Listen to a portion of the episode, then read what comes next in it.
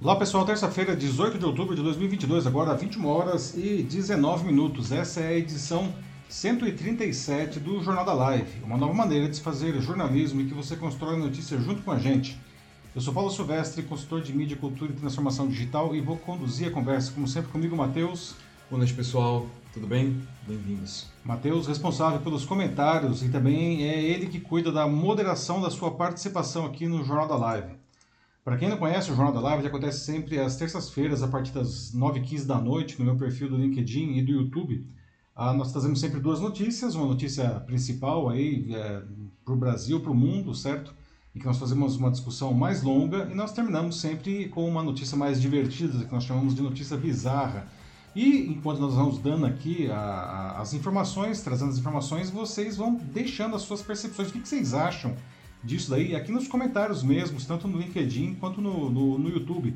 E aí o Matheus vai pensando não, o que vocês escrevem aí e a gente vai conversando com vocês sobre a notícia. A ideia realmente não é simplesmente dar a notícia, a gente quer conversar a notícia com vocês. No dia seguinte, de manhãzinha, uh, o Jornal da Live está disponível também como podcast gravado aí, não? Uh, nas principais plataformas do mercado. Você pode escolher a sua plataforma preferida, lá, enfim, Deezer, Spotify, o que for, procure lá o meu canal, o Macaco Elétrico. Aproveita que você pode seguir o canal e aí você vai é, ouvir o Jornal da Live também como uh, podcast. Muito bem, pessoal. Então, no tema principal da edição de hoje, nós vamos debater uh, sobre o uso exagerado de redes sociais por crianças e adolescentes. Não, o TikTok se tornou a rede mais usada pelo público entre 9 e 17 anos no Brasil em 2021. Nesse ano, 78% dos internautas nessa faixa etária acessam alguma rede social. E especialistas indicam que essa exposição pode levar a, a problemas como baixa autoestima, ansiedade e até depressão. Jovens podem ser ainda vítimas de publicidade infantil e até mesmo de predadores sexuais. Né? Bom, pais reclamam que não conseguem controlar seus filhos. Né? Por outro lado, práticas familiares podem até mesmo incentivar o uso dessas plataformas digitais. Então, como as redes sociais não ah, impactam crianças e adolescentes? Não existe uma maneira saudável de usar essas plataformas? Não? E o que pode ser feito para proteger aí os pequenos, enfim, dos eventuais riscos desse uso? Não? E como sempre, né, encerrando a edição, a nossa notícia bizarra de hoje, e hoje a gente vai falar da ressurreição de Steve Jobs, não? Sim, o fundador né, e CEO da Apple não é, participou há alguns dias agora, tá? De um podcast inédito, tá? E não se tratava de nenhum canal direto com um além, não. A sua voz ela foi recriada com perfeição por um sistema de inteligência artificial. Não? E isso nos leva a questionar quais são os limites tecnológicos e éticos até da inteligência artificial que está cada vez mais avançada. Até onde ela pode ou deve ir? Não?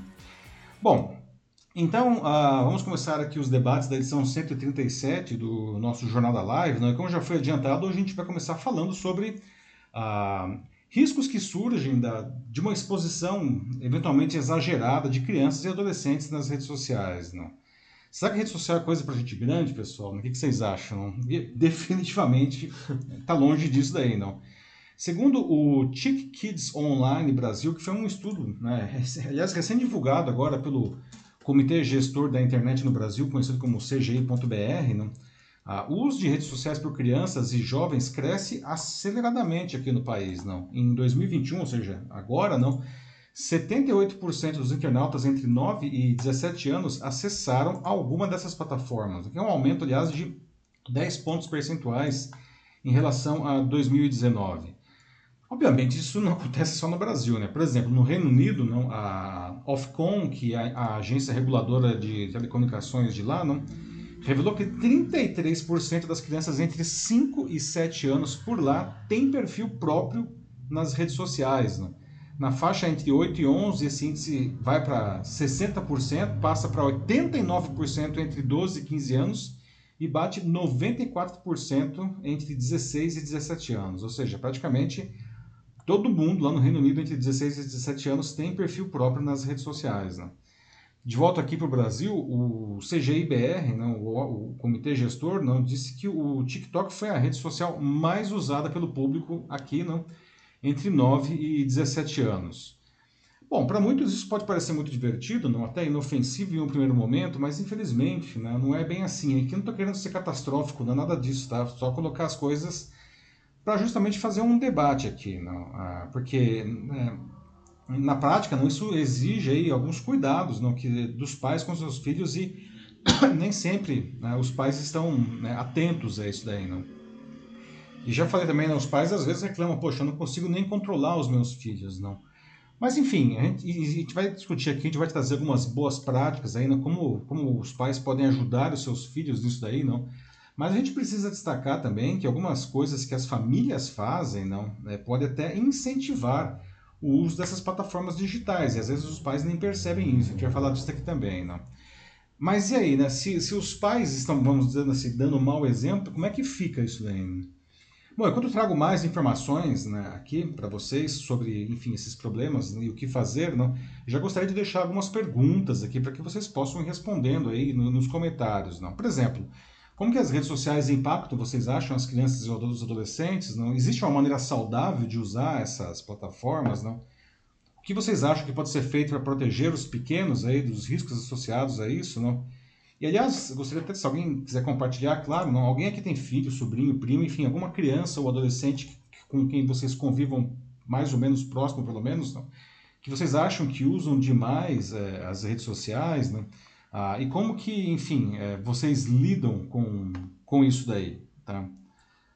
Ah, bom, Vale lembrar que os termos de uso dessas plataformas não determinam que os usuários tenham pelo menos 13 anos para criar uma conta. Né? Obviamente, não. Isso é solenemente ignorado, muitas vezes, inclusive, com a conivência dos pais. Não? Bom, mas afinal, né, aqui, quais são os riscos não, que as redes sociais podem expor às crianças e os adolescentes, particularmente quando eles não têm supervisão adequada de um adulto? Não?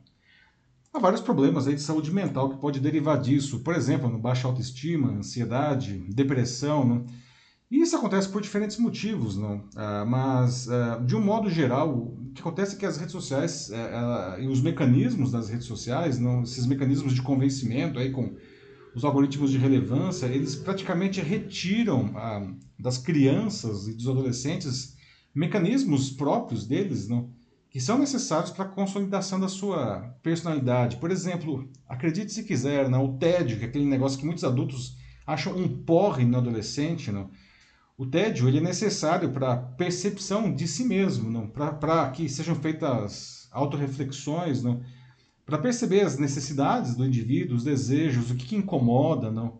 Ah, isso, quando não existe, quando isso é retirado, né, isso pode resultar em sintomas como aquela sensação de vazio, uma tristeza incontrolável, falta de sentido na vida, não, e por aí vai. Não. Além disso, as redes sociais nos colocam, isso até com os adultos isso acontece, não imagine com crianças e adolescentes, não, ah, nos colocam em bolhas, não, que, que, que reúnem pessoas com características, com ideias, com gostos, tudo igual. Não.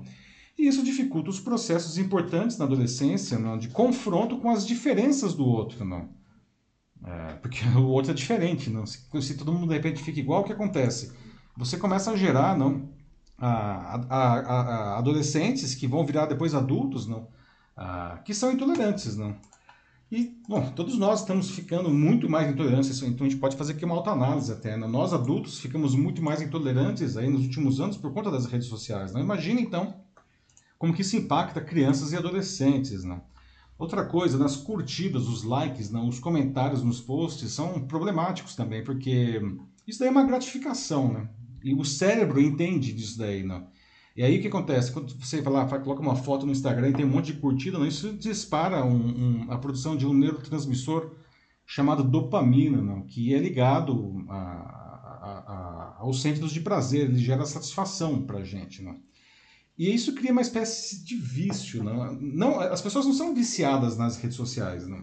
Elas são viciadas na dopamina não? que o próprio organismo produz, é, influenciado pelas redes sociais. Só que quando a gente publica algo e aí ninguém curte, não? ou se a gente fica, sei lá, muito tempo longe das redes sociais, isso é, é, é, é como se nós entrássemos aí uma síndrome de abstinência de dopamina. Isso gera ansiedade, gera depressão. Não? Ah, Aliás, não, nós vemos aí, infelizmente, casos aqui no Brasil, inclusive, mas lá fora também, não, de influenciadores digitais adolescentes, não, ah, que de repente estavam bombando, tudo super bem, e aí de repente, por conta de redes sociais, ou seja lá qual for o motivo, não começa a ter mais visibilidade. E a gente vê casos de influenciadores que se matam, que se matam por causa disso daí. Não? Ah, esse mesmo mecanismo de recompensa é ativado, por exemplo, quando a gente assiste esses vídeos curtos, que aliás é a marca do TikTok, esses vídeos muito curtinhos, um atrás do outro, seguidos, assim. Né? Quando você vê, você está três horas vendo um videozinho de um minuto, não. Isso também pode estar associado não, a uma maior dificuldade de concentração não, e, e foco em tarefas cotidianas aí das crianças e dos adolescentes. Não. Só que a vida real não é assim, né, pessoal? A gente tem que lidar com um monte de coisas chatas, a gente tem que lidar com espera, a gente tem que lidar com, com frustrações das mais variadas, a gente tem que lidar com gente falando não, não. E aliás, já que a gente está falando aqui dos comentários em publicações, não, né, algo que é, que machuca até os adultos, não? E fica ainda mais grave com os mais novos, obviamente, que são comentários maldosos mesmo. Muitas vezes, inclusive, de pessoas desconhecidas, não? Uma espécie de bullying planetário, não? E, e de novo, nós crianças e os adolescentes aí podem sofrer ainda mais com isso daí, não? Outra coisa que as redes sociais afetam dramaticamente é a autoestima, não? especialmente de meninas adolescentes, em um momento em que elas estão, aliás, consolidando aí a sua personalidade e a identificação do seu corpo. Não? essas plataformas criam comparações que são desleais, na verdade, já que o que as pessoas publicam não, é, é sempre uma visão, como posso dizer, editada da vida. As pessoas colocam a melhor parte, não sempre é um recorte mais positivo. Isso pode criar uma sensação de inferioridade, não? Quem é assim nunca viu lá, fala, poxa vida, não os meus amigos viajam mais do que eu, trabalham em lugares mais legais do que eu, têm relacionamentos mais legais do que eu, né? Eu sou um verme, não. E não é nada disso, não. A gente só vê a parte bonita da vida dos outros, não. Se nós adultos, né, somos impactados dessa maneira, imagine de novo, não, a, uma, uma, uma criança e um adolescente, que aliás, não, a Maria está no momento de que precisa ser admirado, precisa ser amado, não. E quando vê isso daí, não, é, se coloca nessa sensação de, de, de inferioridade, não. A, eles podem começar a avaliar a sua própria existência de um, de um jeito negativo. Né? Ah, e para encerrar aqui, antes da gente abrir para as perguntas, no primeiro bloco de, de, de conversa aqui, não, a Meta, que é o novo nome da empresa dona do Facebook, do Instagram, não, estava inclusive desenvolvendo uma versão desse último, do Instagram, para crianças menores de 13 anos, mas acabou desistindo dessa ideia, não, depois de muitos protestos aí de pais e de educadores. Não. Aliás, ah, no escândalo que foi conhecido no ano passado como Facebook Papers, né, que tinha vários documentos internos que foram vazados, alguns desses documentos internos diziam explicitamente que os gestores da, do Facebook, não da Meta, ah, sabiam que o Instagram causava esses problemas nas meninas, mas eles não faziam muito para resolver. Né? Já no TikTok, não, veja só, isso aqui é um negócio que eu descobri por último aqui, falei, nossa senhora, não sei se vocês sabem disso, mas Existem filtros que alteram a própria realidade do rosto da pessoa, não alteram padrões de beleza. Não? Você entra lá, não, e vocês podem depois, quem tiver TikTok aí, pode fazer essa experiência. Eu fiz e falei, nossa, não? Você entra numa aba chamada maquiagem, não, e aí você consegue, só que não é só maquiagem do tipo maquiagem mesmo, não. Você consegue fazer coisas como alterar o tom da sua pele, você consegue alterar a, a, a, você pode, por exemplo, afinar o seu rosto, afinar o nariz, aumentar os lábios, não? que são coisas que alteram a percepção do que é ser bonito, não? de uma maneira muito fácil, de uma maneira incrivelmente é, convincente. Detalhe que quem assiste o vídeo depois não é avisado que aquilo lá é, é uma imagem modificada por inteligência artificial. Né? Então reforça ainda mais, não, principalmente para as meninas aí que a gente estava falando, não? com problemas aí não, é, de, de autoestima, não, ah, isso torna a situação ainda mais dramática. Não? não sei se vocês sabiam desse recurso aí, né? eu, eu fiquei sabendo há algumas semanas, entrei no TikTok, está lá. Não, é um negócio assustador. Não? Enfim, abrindo aqui para as perguntas agora, gostaria de saber se alguém aqui tem crianças e adolescentes por perto não, que, que usam essas plataformas, se vocês sentem ah, que isso as afeta de alguma maneira, como, não? Quanto tempo, aliás, elas ficam online, né? Com qual ferramenta elas ficam, né? E se vocês acompanham é, de perto o que elas estão fazendo, né? E aí, Matheus, o que o pessoal está dizendo aí? Então vamos lá. Primeiro eu tenho um comentário aqui no LinkedIn da Fátima Regina, em que ela já começa com um questionamento bem simples, né? Mas acho que vale a pena é, ressaltar aqui, porque ele é bem é, direto ao ponto. ela pergunta: é, controlar os meus filhos, coloca isso entre aspas. Vocês não acham que isso né, soa muito estranho? Uhum. Controlar os meus filhos, né? Porque Uhum. é justamente o, a grande preocupação, a grande questão, que as crianças passam muito tempo na- nas redes, mas controle, eu concordo até com a Fátima, Uhum. é, tem que ter formas é, diferentes de, de abordar isso, porque senão realmente um controle fica. Eu acho que isso dá uma chance assim, muito grande da, da, né, da criança, do adolescente, ter uma reação adversa ao que na verdade é só uma tentativa do, dos pais ou responsáveis de ajudarem a criança. Pois é, excelente ponto que a Fátima coloca aí, não parece aquela quanto mais você aperta, mais escapa pelos dedos, não. Sim. É, acho que esse verbo controlar realmente ele é completamente inadequado, não. É, nós, inclusive hoje, agora aqui, na, na- quando a gente terminar esse, essa primeira notícia, a gente vai dar as boas práticas aí, não. E, e controlar realmente é, não é o termo adequado e muito pior do que isso só proibir, não. Porque não vai, não vai acontecer, não. A natureza sempre encontra a sua maneira, não. E tudo que é proibido é mais gostoso, como a gente fala, né? É, eu ia falar exatamente isso, É, tudo que é proibido é mais gostoso. Então, né, Uhum. é, Fátima, é um ponto interessante que você traz, né? Eu acho que controlar não é o- um verbo adequado, não. É, eu acho que o que precisa ser feito é, primeiro, um trabalho de conscientização, primeiro dos pais, não? Ah, e depois ah, da- da- das, próprias crianças e os adolescentes, e de alguma maneira é preciso fazer uma espécie de parceria, não? Acho que essa seria, né, criar uma parceria, ah, entre todo mundo, não, para que, enfim, os abusos não aconteçam, não, e, e os riscos, todos esses riscos aí não, não se manifestem, não. Excelente primeiro comentário, não? Ninguém está querendo controlar ninguém porque adolescente é incontrolável, é antes de mais nada, não. Depois tem a Ana Muniz, que ela fala de que ela tem alguns amigos que fazem isso, esse tipo de, de controle com, com, os, é, com os filhos deles, mas ela especifica de que o controle o qual ela conhece, ao qual ela se refere na prática, é uma grande proximidade, como se fosse uma relação de amigo que é criada entre o adolescente e o pai, ou a mãe, ou, ou os dois, né?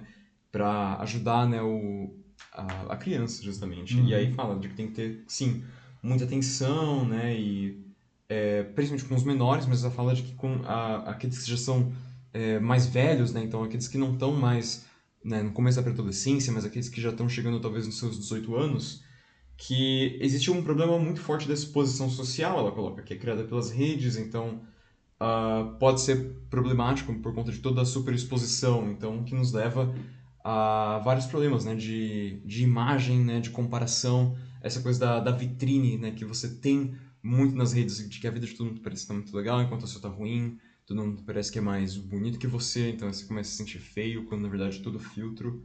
Só que, enfim, é, é, é muito, muito difícil mesmo, assim. Então, é, afeta muito os adultos, cria adultos mais complicados. Pois é, não, e a gente está chegando só agora, né? Que tá, começa a ver aí não, a primeira geração de adultos criados na, com redes sociais da mamadeira aí, não? Só agora que eles estão se tornando, essas pessoas estão se tornando adu- adultas efetivamente. Só agora que a gente consegue ver essa, esse impacto, não? Comentário da, da Ana aí, ótimo, não? Aliás, de certa forma, está até é, relacionado com um pouco do que a Fátima disse antes, não? É, é, criar essa parceria no mesmo com, com, com os filhos aí, né, com, com as crianças, com os adolescentes, né? Ah, porque, pessoal, é, às vezes tem pais que subestimam a, a inteligência dos seus filhos, não? Crianças são incrivelmente perceptivas e inteligentes e compreensivas, tá? É, se você conseguir criar esse, esse canal de confiança e de diálogo ah, com os seus filhos, eles vão é, se juntar a vocês aí para fazer um negócio que no final das contas é positivo para eles mesmos, né? E não é proibição, não é controle como a Fátima trouxe aqui antes, não. Mas é, é, é, é, é algo que vocês vão construir juntos para que, enfim, porque, porque essas plataformas têm um monte de coisas que são legais mesmo e positivas, né? Nós, como adultos, a gente, alguém aqui vai deixar de usar as redes sociais, todas as redes sociais, é muito difícil, não. Então, é, por que esperar não que as crianças é, topem simplesmente abandonar? Não? Isso é, é- é- não dá para querer ser mais realista do que o rei, não. Mas os problemas estão aí, não, como a Ana mesmo trouxe aqui, não. E a gente precisa é, entender isso daí, se apropriar dessa situação para fazer as, enfim, os movimentos necessários para proteger os pequenos aí. Quem tiver depois vai trazer aqui algumas boas práticas logo depois aqui.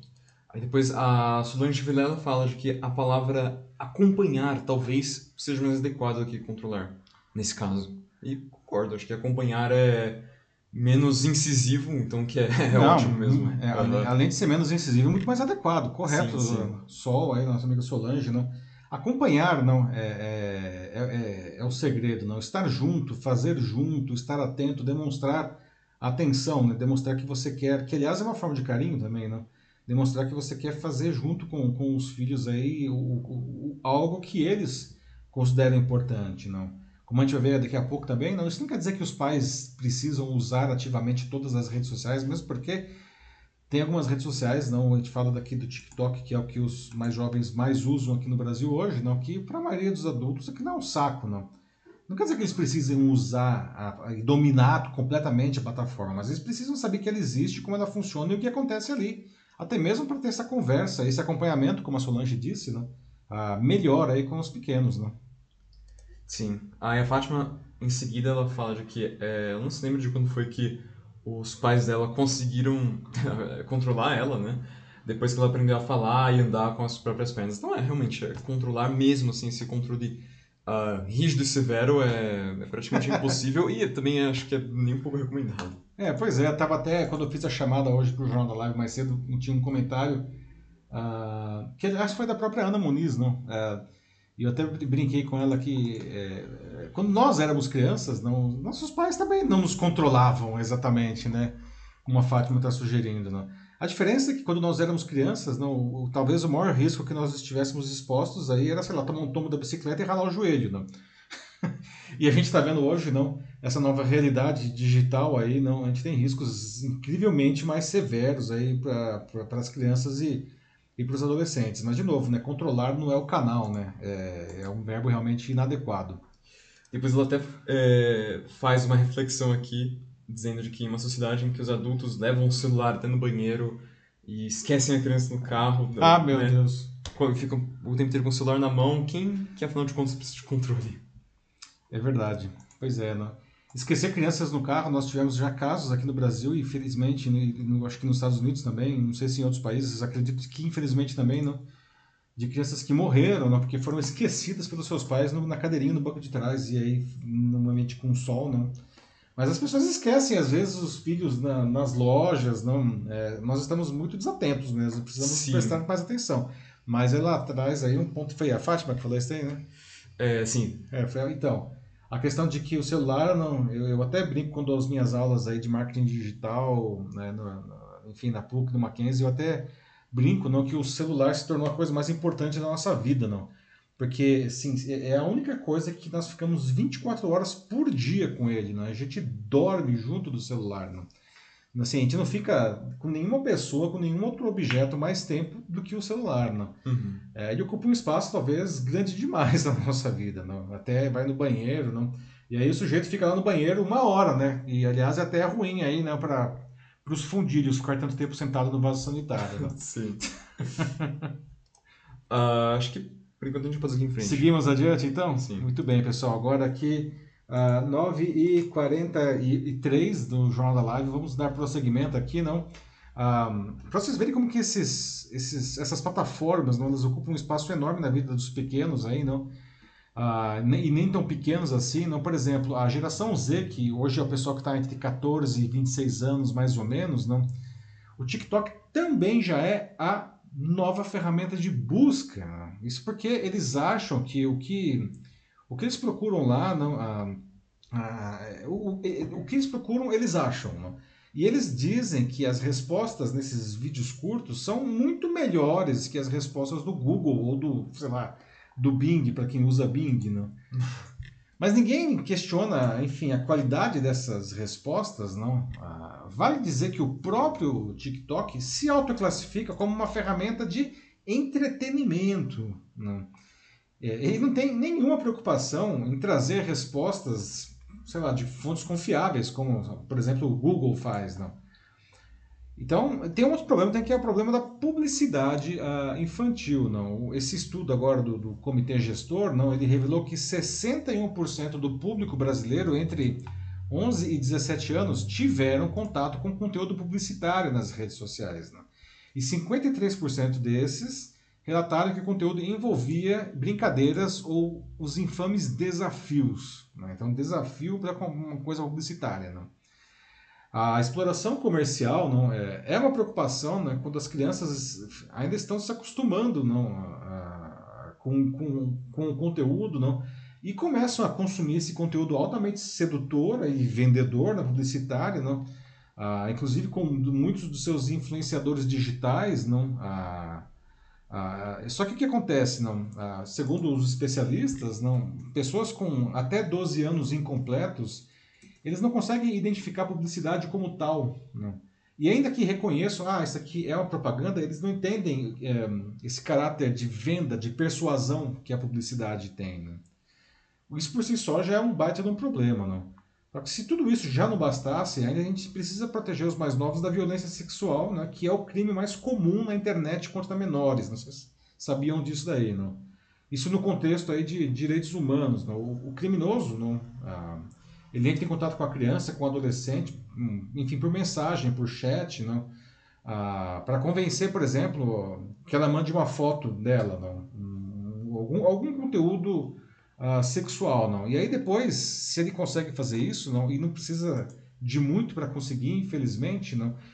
Começam ah, técnicas que são extremamente cruéis, não? Principalmente se você considera que são crianças e adolescentes, como por exemplo a, a sextorção, não? que quando o criminoso ele, ele começa a ameaçar não, né, essa criança uh, de vazar esse conteúdo íntimo dela, essas fotos, por exemplo, não, ou mostrar para os pais, não, e aí ele pede, às vezes, é, dinheiro, às vezes ele pede mais conteúdo, quer dizer, vira uma bola de neve e a criança se, se vê afogada nisso daí. Não? Sem falar, não, sem falar aqueles que usam as plataformas para conseguir efetivamente encontros sexuais aí, não? que é um negócio... É não? É uma J digital, com uma alguns J... passos extras. Pois é, não, com... Enfim, não. E aqui você está falando do pior da humanidade, né? Nesses casos, é, a gente precisa dizer, a tecnologia, essas plataformas, elas não são culpadas não, por si só, não. Mas elas estão viabilizando todos esses tipos de assédio aí, não? assédio comercial, né, uma coisa menos grave, mas que não é uma coisa inocente, coisas muito mais graves, como essas questões aí de, de uh, sexuais, enfim. Né? Uh, então, uh, o que fazer para proteger as crianças de todos esses assédios, pessoal? Né?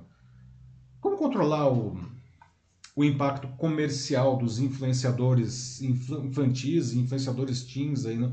Aliás, o que vocês acham também? Vou até perguntar isso também, né, Matheus? O que vocês acham desses influenciadores mirins, não? que são crianças que às vezes estão na primeira Sim. infância deles ainda?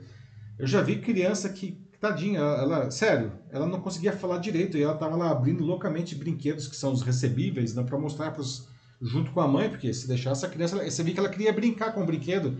E a mãe falava: Não, peraí, vamos, vamos abrir outro, não. E a criança não eu quero brincar com isso, não. Agora vamos abrir outro para mostrar para os amiguinhos, não. São crianças que estão sendo exploradas aí, não, né, como influenciadores mirins aí, não. E essa história também do TikTok como ferramenta de busca, não. O que vocês acham disso daí? E aí, Matheus? Bom, então a Ana Muniz fala sobre como ela sente que o, os estados, né, os respectivos estados de cada país devem uh, entrar nessa história, né, possivelmente uhum. legislar todo esse tipo de manipulação é, dessas features, né, de coisas como o TikTok, por exemplo, para é, de alguma maneira dar um jeito nessa nessa manipulação quase que desenfreada, né? E ela fala em especial é uma preocupação com a introdução da inteligência artificial. Então ela pensa assim, que devem haver como curadores para balizar essas linhas e ter que existir assim como da mesma forma como também existe na vida real, assim com tribunais. Claro. Pois é, né, Ana? Isso daí é uma grande discussão, né?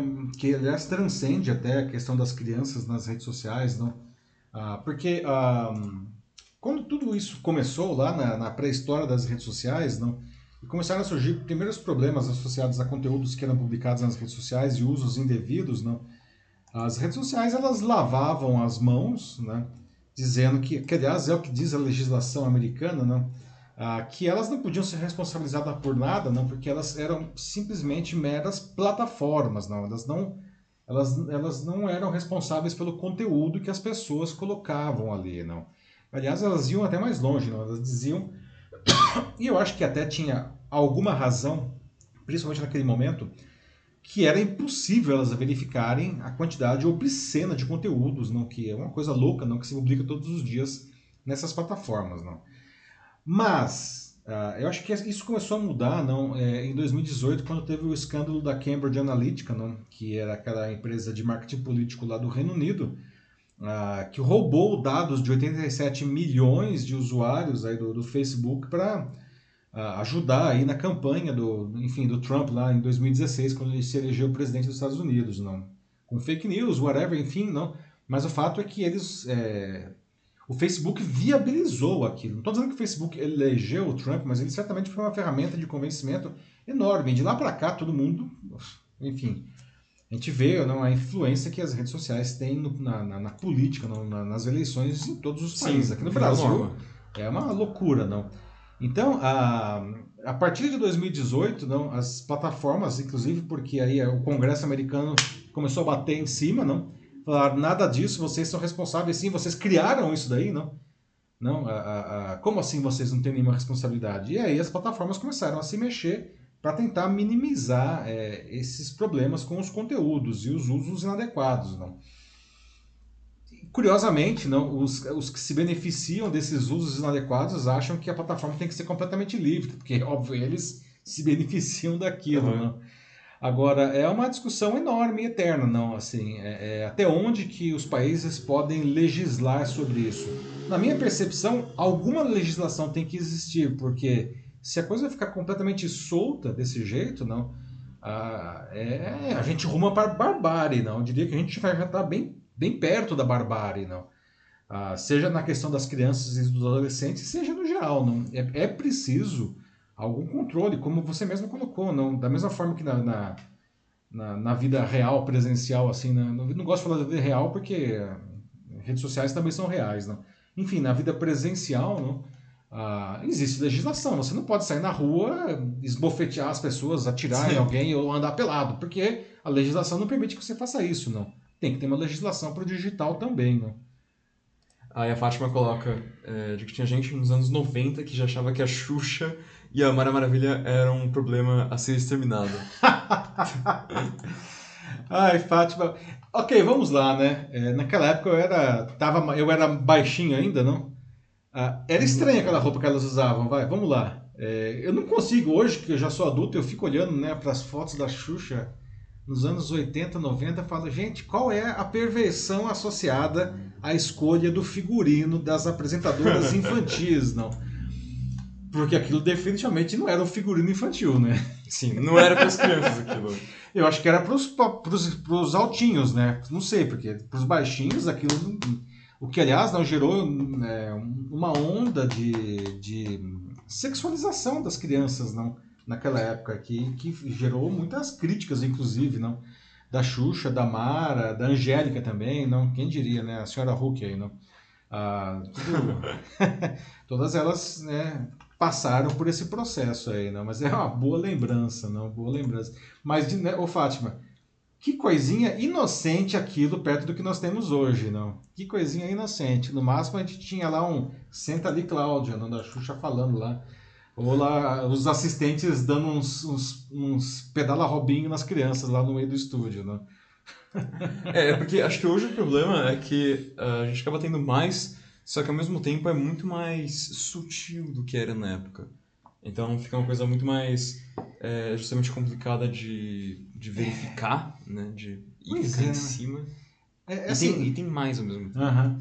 É uhum. sutil, talvez, na forma, mas é avassalador no, no, na consequência, né, Matheus? Ah, sim, sim, sem dúvida. Então, assim, a, a, o poder de convencimento das redes sociais é uma coisa assustadora, não? De uma maneira que a Xuxa jamais imaginaria ou nem se, ela, nem se somasse a Xuxa, a Mara Maravilha e a Angélica numa espécie de transformer, elas não conseguiriam chegar nem aos pés aí do que são as redes sociais hoje, né?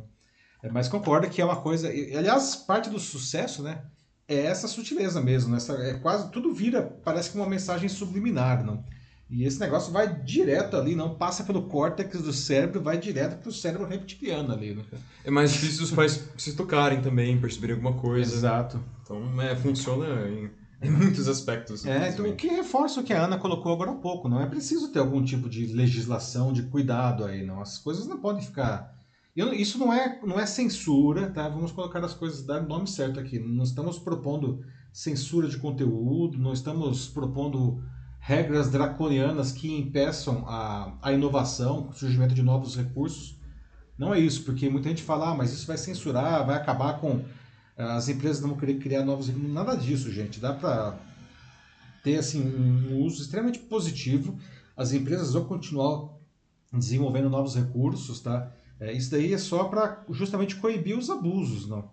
De novo, né, fazendo uma relação, como a Ana falou aí, não, com, com o código penal, aí, com o código civil, não? Que, que gerencia a vida como um todo, né? É. é a Ana coloca aqui mais uma vez que é, é até aterrador pensar nessa exploração, né? Mas ela diz, né, com vários vídeos que ela vê, assim, especial, direcionados para meninas de 12, 14 anos, de que tem como se fosse uma, uma exposição voluntária até, assim, de, com esse hum, caráter é. sexual escondido, às vezes não tão escondido. É. Uhum. Pois é, Ana, você traz aí um ponto que é importantíssimo. Não? E, e de novo, é alguma coisa que depende da, do apoio dos, um, uh, é, dos pais. Não? As crianças, elas, elas não têm noção, inclusive, não, da questão da própria sexualidade. Não? E, é, e muitas, mas muitas, muitas, muitas se expõem não, uh, muito além da conta nas plataformas digitais. E o TikTok, particularmente, é um show de horror nesse sentido. Não, é, é uma coisa assim assustadora você ver meninas aí que estão saindo da infância, entrando na adolescência, com dancinhas aí super sexualizadas, não, com, enfim, é uma sexualização exacerbada, não. A, a questão é, é, é, bom, a produção do vídeo já é inadequada, mas quem é que vai ver esse conteúdo depois, não? E o que as pessoas farão com esse conteúdo? Onde uma vez que alguma coisa cai na rede social, na internet, não tem mais volta, não. Isso vai. De repente esse negócio está aí na, em plataformas aí, é, pornô, não. Há muitos anos, veja, que não é de hoje, não. É, conversava com uma colega psicóloga e ela mencionava que, que é especialista em, em crianças, justamente, não. E ela mencionou o caso de uma pacientinha dela que ela era da casa do YouTube, ela tinha criado um canal no YouTube e um, e ela resolveu né, criar um vídeo que era o dia da Bia, que era ela, né? Então, e assim, ela junto com uma amiguinha lá, não, ela, ela simulou assim, não, ah, como que era o dia a dia dela, né? Então, por exemplo, a amiguinha filmando, não, aí ela estava dormindo, aí ela acordava, se espreguiçava, tal, não, e aí ela ia para o banheiro para tomar banho, não, já começava aí, não. E aí fala, ah, nossa, a menina vai aparecer pelada no, no, chuveiro? Não. Mas, veja só, uma menina que devia ter 13, 14 anos, não. Que, aliás, né, demonstra uma certa maturidade no domínio da narrativa, mas uma completa imaturidade na questão sexual, não. Ela insinuava que ela estava tirando a roupa porque ela deixava, segundo essa minha amiga psicóloga dela, a calcinha cair nos pés, não. E depois é, você via assim os pés dela dentro do chuveiro, não. Gente, isso daí né, é uma loucura. E veja só, não, acabei de lembrar aqui o creme da creme, a cereja do bolo. A colega ela chamou o pai, os pais da menina, não, para falar, falar, olha, vocês viram o que a sua filha está fazendo no YouTube? E o pai falou, eu vi, não é linda? Ah, não, não é linda, não é linda, entendeu? Então, para ver que realmente aí não é necessária uma supervisão dos pais e, nesse caso, especificamente, uma supervisão para os pais. Não? Porque, gente, é, faltam palavras aí. Não? Sim. A Fátima fala aqui uma coisa interessante, que ela diz que, por mais que hoje as crianças elas nasçam né, com essa habilidade né, de você elas conseguirem usar já um tablet, um smartphone, né, muitas até Parece que elas sabem usar um desses antes mesmo uhum. delas aprenderem a, a ler e a escrever. Ler, com certeza. Uhum.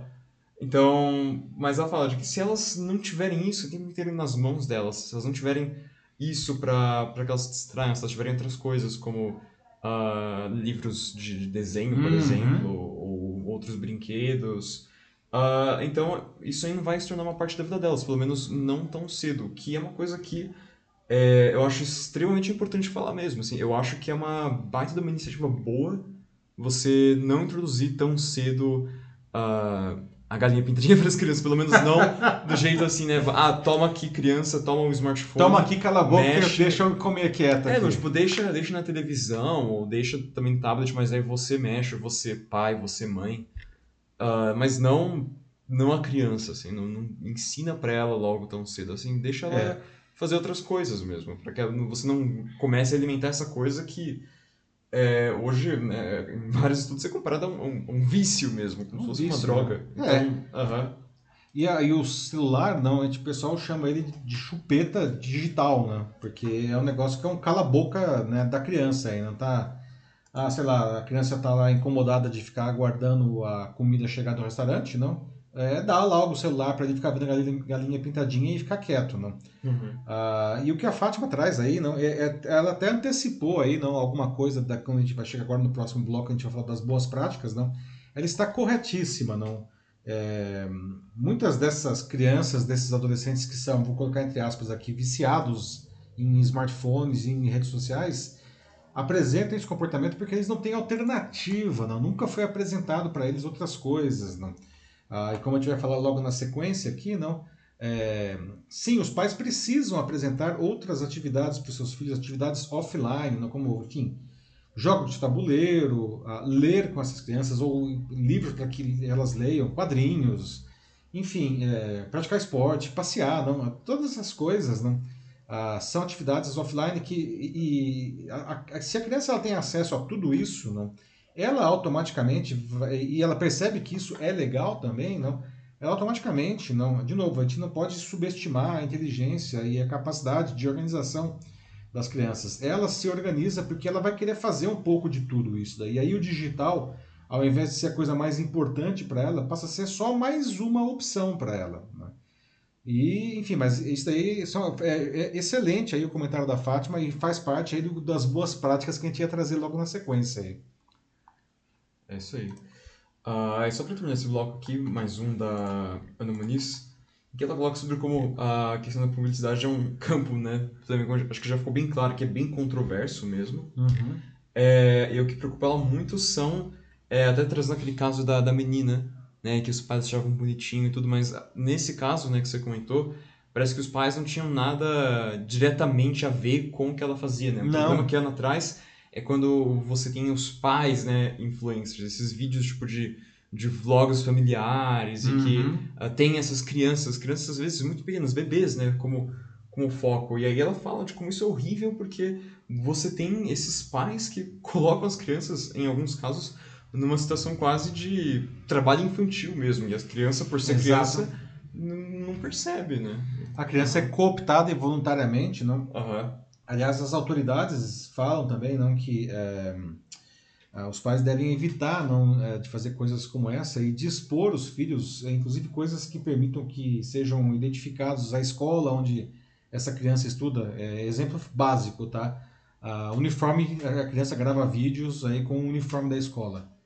Você está contando para o mundo e aí eventualmente para um pedófilo ou alguma coisa horrível aí. Onde que seu filho estuda. Onde que seu filho estuda, né? Então são necessários cuidados aí com essa exposição ah, dos pequenos, não. Mesmo porque não, é, hoje eles são pequenos, eles não têm escolha de dizer não. Muitas vezes eles vão chegar na adolescência e vão ficar extremamente irritados que foram expostos pelos pais ah, dessa maneira, não? às vezes de uma maneira que eles consideram é, é um mico, não? Como se diz, né?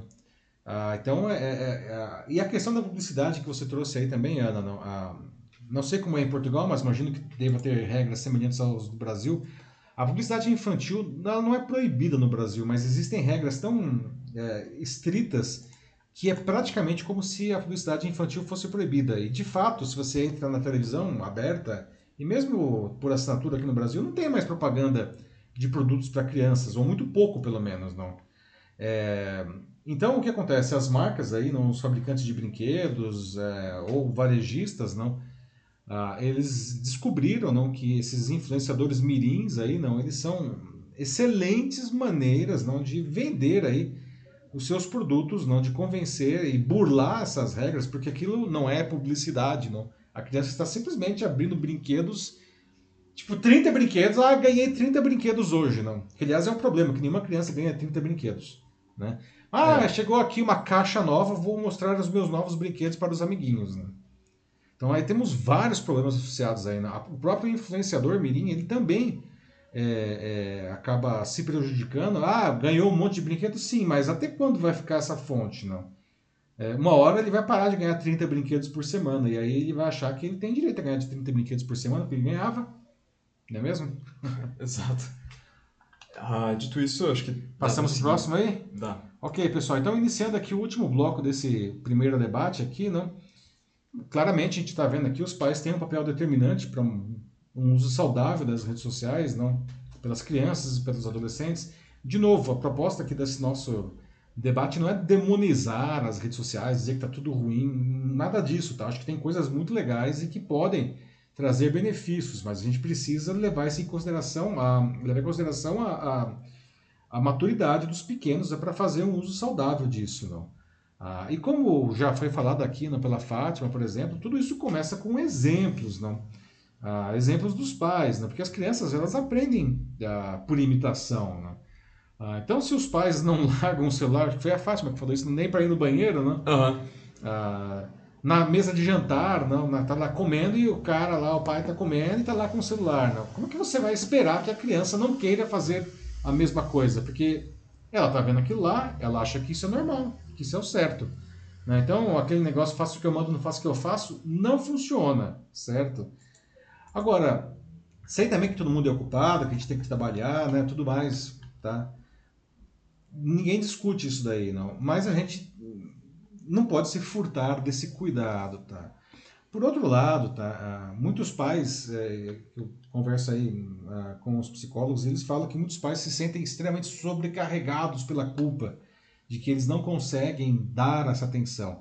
E aí, não, usando os verbos aí que a Solange trouxe, não, que a Fátima, não, não é controlar, não é acompanhar, não.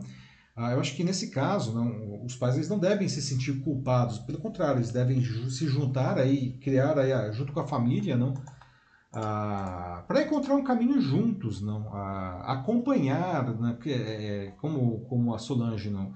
E aí nós temos algumas boas práticas aí para ajudar os pequenos, não. A primeira é a questão é, de quanto tempo ficar com na tela, não. Seja celular, seja tablet, computador, game, enfim, não. A Sociedade Brasileira de Pediatria ela recomenda que até os dois anos de idade a criança não tenha contato com nenhuma tela, zero. Né? Dois anos também, né? Vamos lá, né? É um bebê ainda, não. Aí entre dois e cinco, não, primeiríssima infância aí, não, a primeiríssima, não.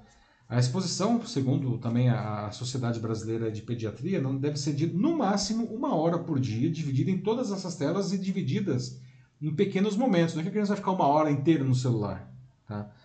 Aí, entre 6 e 10 anos, a recomendação é de até 2 horas por dia, não de 11 a 18 anos, ou seja, a adolescência inteira, no máximo 3 horas por dia, sempre com supervisão dos pais. Não?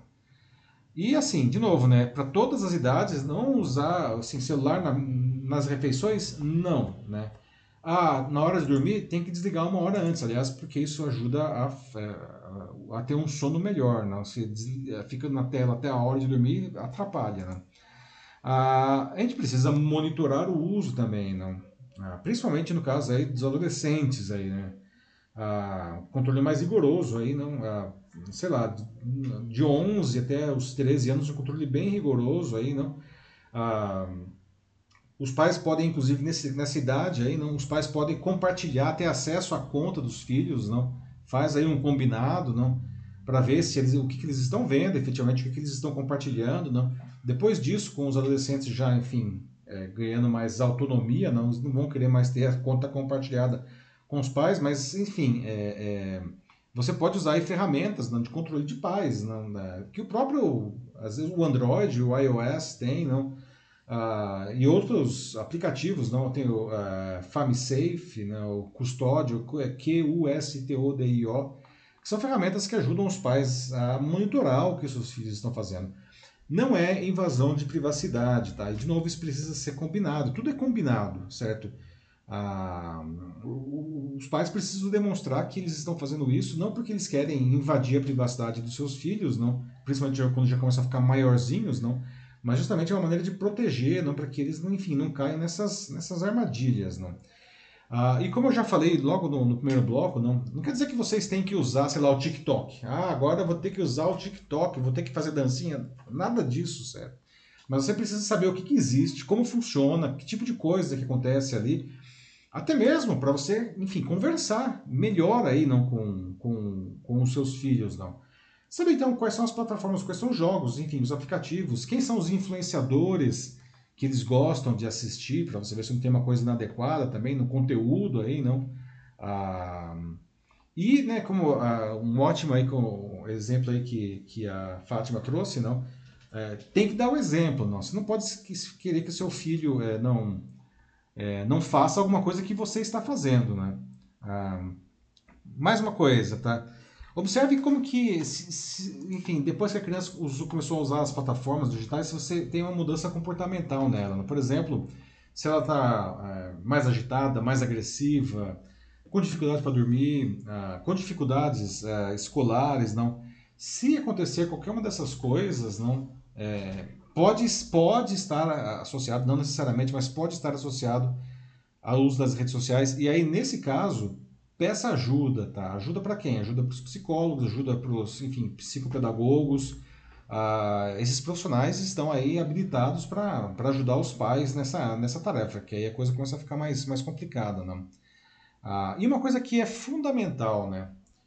Ah, a criança, o adolescente, né? ele precisa é, ele precisa perceber que ele pode confiar nos pais, né? que os pais, que ele, ele pode contar para os pais é, o que ele quiser, que ele pode, enfim, é, é, é perguntar para os pais o que ele quiser, que ele pode fazer isso sem medo, sem medo de uma represália, sem medo de uma, de uma reprimenda, de, é, ou de apanhar, né? pior ainda, não, enfim, né? isso ainda existe, não. A, a criança não pode sentir medo dos pais, muito pelo contrário, ela tem que sentir é, confiança, não, para justamente compartilhar à vontade as dúvidas que eventualmente ela tenha, não. Que mais, que mais? Uh, ah, e a questão de proibir, não, que foi o primeiro comentário, né? Nada uhum. de proibir, gente. Proibir, como a gente estava falando antes, né? Tudo que é proibido é mais gostoso, né? Então, é, a gente também tem vários casos, assim, que chegam a ser até bizarros, né? De, de como as crianças e os adolescentes, principalmente, né, encontram maneiras de burlar essas, essas proibições, não? Ah, e por fim, foi justamente o que a Fátima trouxe por último aí, não? É, ofereça atividades que sejam atividades alternativas, não atividades offline. A gente está falando de, enfim, de jogos de tabuleiro, praticar esporte, andar de bicicleta, né, passear, ir na casa dos, amigos, não, que são coisas legais é, da vida, não, porque aí dessa maneira a criança ela vai organizar e dividir o tempo dela entre todas essas atividades, não. E nesse caso, para quem está começando a vida de pai, aí fica uma dica importantíssima, né? Quanto mais cedo ah, essa prática começar, melhor, mais eficiente vai ser essa, esse autogerenciamento do tempo aí da criança, não entre todas essas atividades aí, não. Então, agora, para o último bloco de, de, debate aqui dessa, desse nosso primeiro assunto, eu queria saber, então, como que vocês observam isso no dia a dia de vocês, para quem tem crianças por perto aqui, não? Ou se vocês gostariam de compartilhar mais alguma boa prática aí, não, para ajudar os pequenos aí nessa, nessa vida digital. E aí, Matheus, o que o pessoal diz aí? É, a Fátima coloca de como as funções é, paternais e maternais sempre foram é, extremamente desafiadoras e que, enfim, agora só muda o tipo de desafio que é posto à frente. É verdade, não cresce exponencialmente. A gente costuma brincando que é, não tem manual de usuário, né? O filho vem sem manual de usuário, né? E você tem que aprender aí pela pela tentativa e erro, né? né? Mas sempre foi assim, né? Agora concordo, Fátima, não. Os desafios eles crescem, não. A vida está ficando mais complexa, não. Mais rápida, não. Ah, e a gente, infelizmente, aí, não, ou felizmente, não sei, não, a gente tem que dar conta disso daí, não. Fazer o quê? Faz parte do pacote, não. Uh, aí depois a Ana Muniz também fala sobre como vários pais e mães se demitem dessa responsabilidade né, do, de criar a, a criança Porque é muito fácil dar um celular ao invés de darem Lego, caderno de pintura, quebra-cabeça, jogos, quadrinhos, enfim, tantas, tantas coisas que tem. E até uma coisa que eu queria falar, que é muito importante ter essa interação com, com os amigos também, eu acho. Desde cedo, assim, é muito importante, acho que incentivar a, a interação social Sim. entre as crianças. Mas um desafio mesmo que acho que é interessante é quando, por exemplo, você tem a criança que você. Tudo bem, seu filho você está criando e você está querendo dar todas essas boas práticas, né? não fazer com que ele tenha um contato com o digital tão cedo. Mas aí as pessoas da sala, né, os coleguinhas dele, é, eles já têm esse contato. E aí Uhum. é uma coisa que realmente é, acho que quando entra a confiança com os pais, né? Sim. Porque aí ele vai trazer isso, né, pra, pra casa, né? O filho ou a, ou a filha. E a ideia é você explicar, né, o, o porquê das coisas, o porquê talvez não seja tão legal, o porquê só porque os, outros, os amigos estão fazendo, porque isso não quer dizer que ela, ela tem que fazer também. Enfim. É. aham. É, assim, não adianta negar que as coisas existem, né, Matheus? Ou, ou controlar, como a gente estava falando lá no Aham. começo, proibir, não. É, a, a vida está aí, não. A natureza sempre vai encontrar o seu caminho, não. Ah, e, e da mesma forma que é importante que as crianças tenham acesso aí nessa vida social aí com os seus amiguinhos, visitar a casa deles, eles vão ver o que essas crianças fazem e têm, não. E eles vão questionar isso daí. E os pais, como a Ana falou, eles não podem se furtar aí dessa, dessa função de acolher não, esses, esses- questionamentos e dar aí o, o, o melhor encaminhamento, encaminhamento que eles puderem. Não. Às vezes, sei lá, não, é, às vezes tem até questões é, de dinheiro envolvido aí, não. Ah, nossa, sei lá, meu amigo tem um iPhone, eu queria ter um iPhone também. Pô, mas o iPhone custa 9 mil reais, não? Será que você precisa de um iPhone mesmo? Não? E a gente não consegue comprar, talvez, não? Aham. Ah, mas a Ana também falando que os pais é, é, é, abrem mão aí disso, não? É, querem sempre o caminho mais fácil, não? E existe uma outra coisa também aí, né? É, muitos pais terceirizam toda a educação é, para a escola, né? Ah, e eu não quero dizer que a escola seja um lugar, eu sou contra essa ideia de que a escola é um lugar onde as crianças vão apenas para aprender as disciplinas lá, matemática, línguas, ah, ciências, e seja, a escola é muito mais do que isso, né? É fundamental para a formação do indivíduo, não. Mas a família também é, não. A família precisa trabalhar junto com a escola, não, para que o indivíduo acabe se desenvolvendo de uma maneira plena, né? Não dá para simplesmente deixar, né? A escola virar um depósito de crianças, não. Não é assim que as coisas funcionam. A Fátima coloca aqui um, é, uma fala bem interessante que ela diz que, infelizmente, hoje em dia as crianças querem proteger os pais, na verdade, então por isso elas acabam é, não contando muitas coisas, justamente para que os pais acabem não, não se metendo também.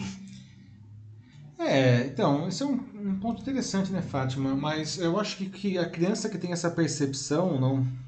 é, Seria que seria proteção a palavra?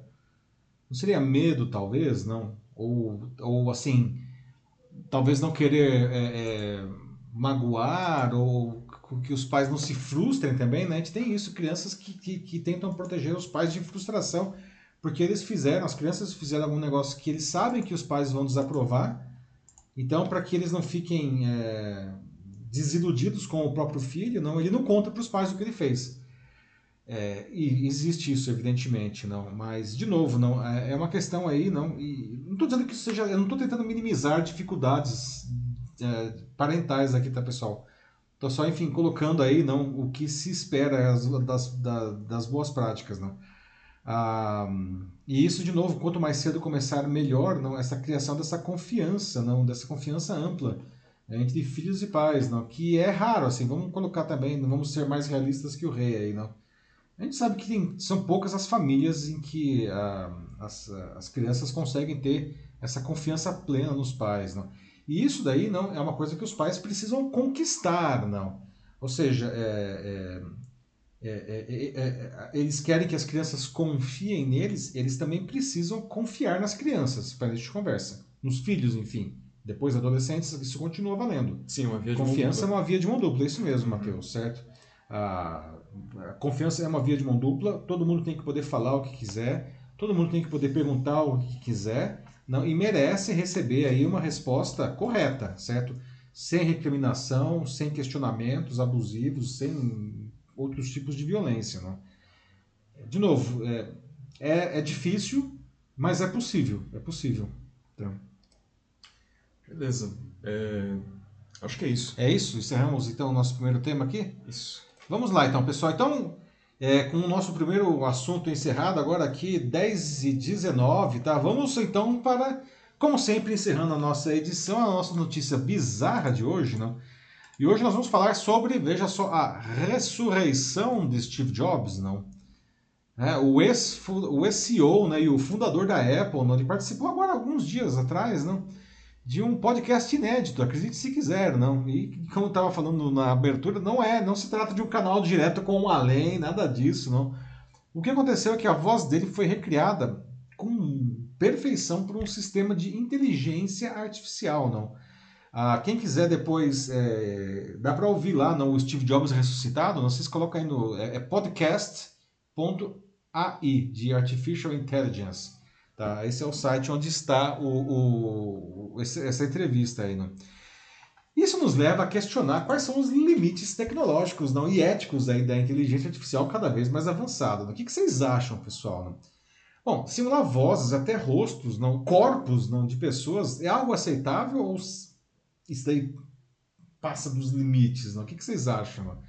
Eu estou perguntando isso, aliás, inclusive, porque no cinema, não, agora começa cada vez mais usar esse recurso, não. A gente está vendo aí não, pessoas que já morreram, não, é, aparecendo em cenas de filmes, não. Ah, até onde a inteligência artificial pode, né, ou deve ir ah, nesse, nesse sentido aí, não. Bom, aí está o Steve Jobs, não. Os responsáveis pelo feito dessa entrevista não foi a equipe da startup Podcast.ai, que é essa aí, não, que fica em Dubai, por sinal. Eles criaram um episódio fictício do podcast do Joe Rogan, não, entrevistando o Steve Jobs. Não. Detalhe, a voz do Rogan, não, que estava em vivo, não, também foi sintetizada por inteligência artificial. Não, foi só do Steve Jobs. Não. O Jobs, não, que por outro lado morreu, né, a gente já sabe, não, morreu em 2011. Não. Ah, mas tem um detalhe que é ainda mais engraçado aí não, nessa história. Não? Se vocês ouvirem o podcast, vocês podem achar que os dois estavam meio doidões, assim, né? porque tinha umas frases que as frases até faziam sentido, tá? Mas elas faziam sentido, mas elas não significavam muitas coisas às vezes. Por exemplo, eu peguei aqui o um negócio entre aspas, tá? O Steve Jobs dizendo o seguinte: o LSD te mostra o outro lado da moeda e você não lembra quando o efeito acaba, mas sabe uma coisa? Ele te inunda e te mostra que tudo está conectado. Né? Você não está aqui por acidente, você foi colocado aqui com um propósito. E se você conseguir encontrar qual é o seu, então você vai aprender mais sobre você né, do que qualquer outra coisa. Fecha aspas, né? Uh, tem inclusive algumas passagens que são hilárias, assim como quando o, o, o Rogan de mentira, né, ele brinca com a situação dessa entrevista, ele diz o seguinte para o Steve Jobs: você é como Patrick Swayze e eu sou a Demi Moore no filme Ghost do outro lado da vida. Essa maluquice das frases acontece, veja só, né? porque assim como as vozes foram sintetizadas por inteligência artificial, o texto que eles falaram também foi gerado por inteligência artificial. Então tem umas coisas meio, meio quebradas no meio do caminho assim, não? A sintetização de vozes está bem mais avançada aí no caso que, que o roteiro, mas ainda assim não é alguma coisa ah, muito impressionante. Não? Ah, bom, pessoal, esse experimento surge aí no momento em que ferramentas de inteligência artificial não estão extrapolando os limites humanos e estão desafiando até a morte, não? ou o envelhecimento, ou doenças. Não? Ah, tanto que recentemente alguns atores consagrados aí de Hollywood não viraram manchete por causa dessa tecnologia. Por exemplo, o James Earl Jones, que é o que faz a voz do Darth Vader, que está com 91 anos agora, né? já não é mais uma criança. Ele autorizou que a voz dele para o super vilão, para Darth Vader, no Star Wars, aí, não seja eternizada por inteligência artificial. Então, mesmo depois que ele se for, o James Earl Jones, não, a, a voz dele vai continuar não, gerando falas inéditas para o Darth Vader em eventuais filmes, séries, sei lá mais o que a Disney vai criar. Né? E o Bruce Willis também, não, que se aposentou também agora há alguns meses por problemas de saúde, não. Ele autorizou que o, o rosto dele seja recriado em filmes com a tecnologia de, de inteligência artificial. O que, que, vocês acham disso, pessoal? Né? Será que Será que vai chegar a hora, enfim, que a gente não vai precisar mais de ator para fazer filme, que vai ser tudo CGI? Não? Como que ficam, aliás, as questões éticas nisso daí? Não? É... Será que o público estaria sendo enganado? Não? Sei lá, nossa, eu tô aqui vendo um filme novo do Bruce Willis, mas não é o Bruce Willis. Será que é. Ou, enfim, ok, faz parte, é isso aí, o mundo está mudando, não?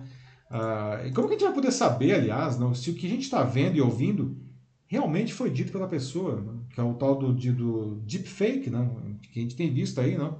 até usado em campanhas políticas, não para colocar na, na cara, na boca de um, de um personagem alguma coisa que ele nunca disse, né? Ah, será que as pessoas passaram dos limites com a inteligência artificial aí nessa, nessa característica da, dessa tecnologia, não? O que, que vocês acham? E aí, Matheus, o que a pessoa está dizendo?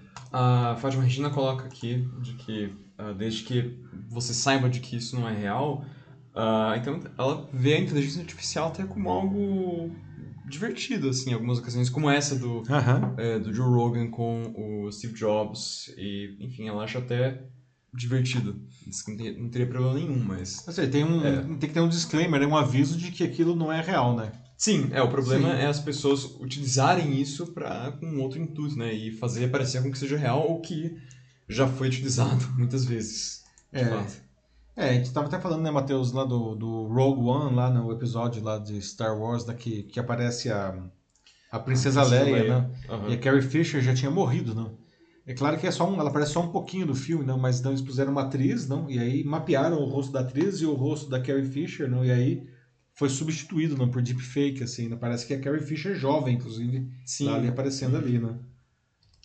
Ah, e aí depois a Ana Muniz, ela traz aqui um, um episódio de Black Mirror, porque ela diz que ela viu justamente aquele episódio do Be Right Back. Ah, um dos melhores, na minha opinião, que em português, aqui do Brasil, pelo menos, é Volto Já. Sim, sim. É. O Be Right Back. É que ela fala justamente sobre como é, é perturbadora, né? Porque o marido da mulher tinha acabado de morrer e que depois ele volta através de um aplicativo que ela que ela baixa, né? Um, um serviço. Ela, ela, é, ela alimenta uhum. com, com, com fotos, com falas dele, como ele falava, tudo, Sim, com áudios. Né? Que começa somente trocando mensagens. É, mensagem de texto primeiro, né? Uhum. Ou seja, é, é, como se o cara tivesse o chat do outro lado da, da vida, né?